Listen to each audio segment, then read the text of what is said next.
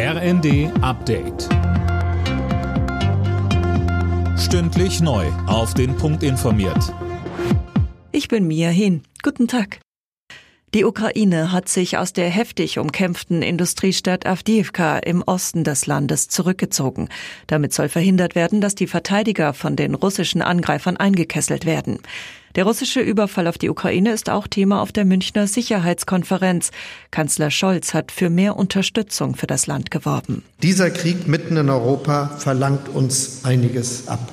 Ja, Geld, das wir jetzt und in Zukunft für unsere Sicherheit ausgeben, fehlt uns an anderer Stelle.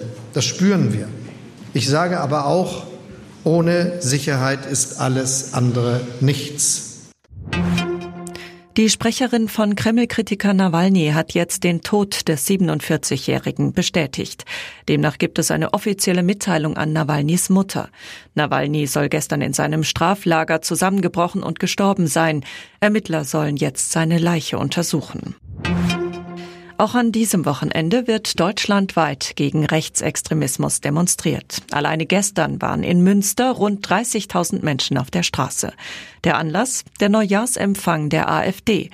Bundespräsident Steinmeier zeigt sich beeindruckt von den anhaltenden Protesten gegen Rechtsextremismus. Wirtschaft, Arbeit, Kultur, Zivilgesellschaft, Vereine und Verbände, alle sind gefragt. Wir brauchen den Schulterschluss der Demokraten nicht nur heute, sondern an 365 Tagen im Jahr. Lassen Sie uns zusammenstehen für ein freies, friedliches und freundliches Deutschland.